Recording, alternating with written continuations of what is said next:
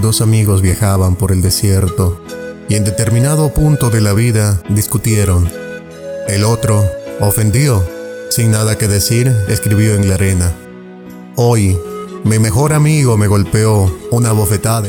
Siguieron adelante y llegaron a un oasis donde resolvieron bañarse. El que había sido abofeteado y lastimado comenzó a ahogarse, siendo salvado por el otro amigo. Al recuperarse, tomó un estilete y escribió en una piedra, Hoy mi mejor amigo me salvó la vida. Intrigado, el mejor amigo preguntó, ¿por qué después que te lastimé escribiste en la arena y ahora escribes en la piedra?